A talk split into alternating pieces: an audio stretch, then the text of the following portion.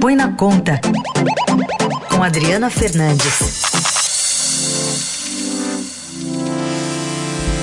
Tudo bem, Adri? Bom dia. Bom dia, Carol. Bom dia, Raíssa. Bom dia.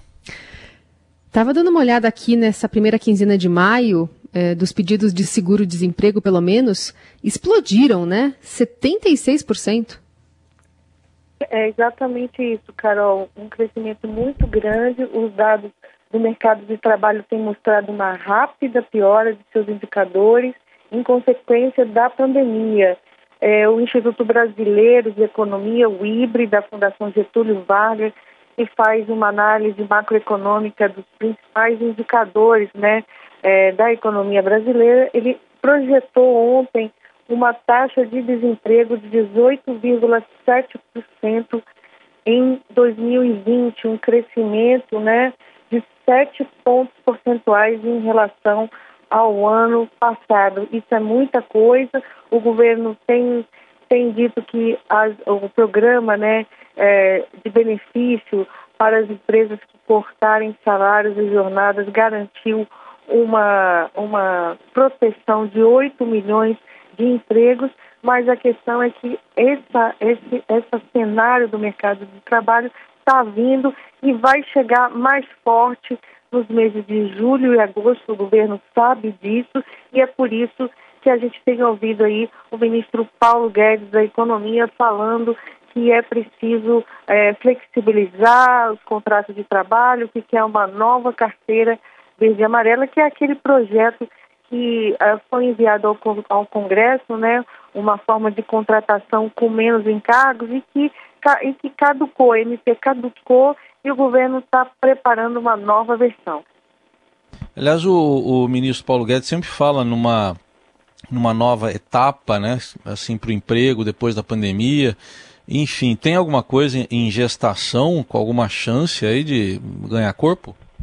Então, eles estão, a equipe está planejando uma versão mais robusta e emergencial é, para essa carteira verde e amarelo, né, que é um contrato de trabalho mais simplificado, com menos encargos, é, mas não há ainda é, definição clara dentro da equipe é, sobre esse, esse ponto. O que se sabe é que essa questão do emprego é o ponto que mais o presidente Jair Bolsonaro cobra da equipe econômica, porque, obviamente, ele está preocupado com a popularidade dele e essa queda brutal, como esses números né, do IBRE apontam, é, mostram que ele vai, que vai atingir em cheio o, o presidente, além é, de, todo, de todo esse conflito em torno do enfrentamento na área de saúde, né, da pandemia, esse, a questão do emprego, ela mexe no voto,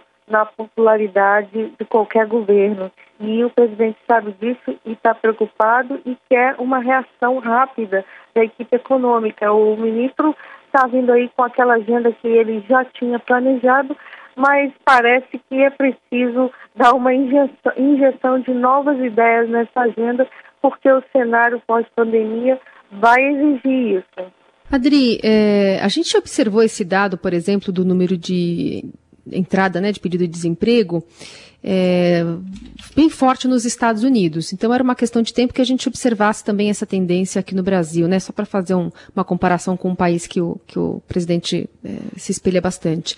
É, que medidas, por exemplo, outros países tomaram nesse sentido de é, fazer ou dar um incentivo né, para a economia voltar a ficar aquecida nesse pós-pandemia? Como é que outros países estão lidando com isso e como o Brasil, nessa comparação, está é, pensando em seguir?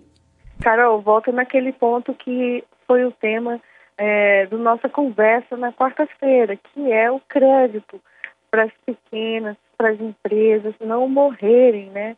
Essas empresas é, continuam sem crédito. A gente já tem quase uma semana é, da, da sanção no projeto de lei que cria uma nova linha de crédito com garantia e não vimos o governo tratar de regulamentar, botar na rua essa, essa medida nos Estados Unidos.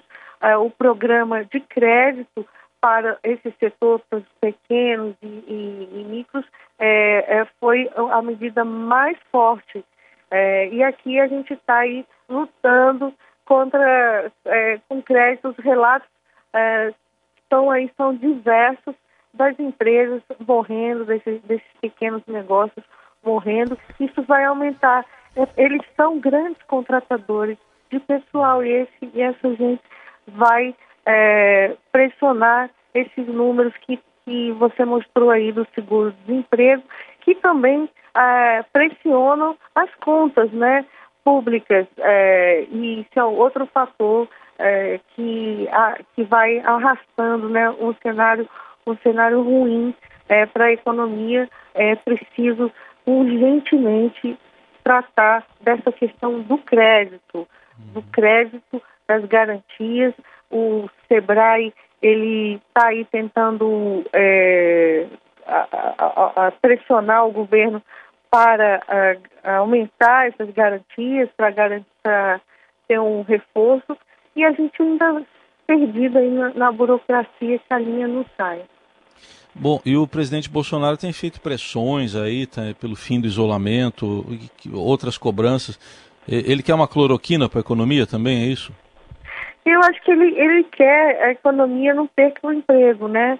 No, esses dados do emprego, a economia, é, quando a economia vai, vai, vai mal, ele, ele, é, o governo é, sente, né? É, ele está ele tá pressionado é, pelos pedidos de impeachment é, e um cenário econômico desastroso e, e longo, né? Com, também é um fator a pressionar esses pedidos de impeachment. Foi assim que aconteceu com a ex-presidente Dilma Rousseff. Então ele está já de olho nessa, nessa pressão que vem da sociedade, daqueles que os apoiam hoje, que o apoiam hoje e que podem mais à frente tirar esse apoio justamente porque estão sentindo na pele os efeitos da economia. E a pressão a pressão na equipe econômica tende a aumentar é, nos próximos meses, principalmente quando, quando esses dados uh, uh, de, de, desemprego né, começarem a explodir e a expectativa da própria área econômica é que isso comece a ficar mais visível a partir de é, julho e agosto. As estatísticas, Heisen, também elas, elas podem sofreu um, um, distorções, né? Porque hoje as pessoas estão nas, nas cidades, é, em casa, né? Elas não estão procurando emprego. E quando isso acontecer, esses números que o Ministério do, a Secretaria de Trabalho apresentou vão aí ter um, uma alta e vão assustar bastante, porque vão mostrar o estrago é, no mercado de trabalho que era ruim, que era ruim, né, antes da pandemia, é, é, é bom lembrar. É, deve ficar mais, mais fácil até visualmente de identificar, né?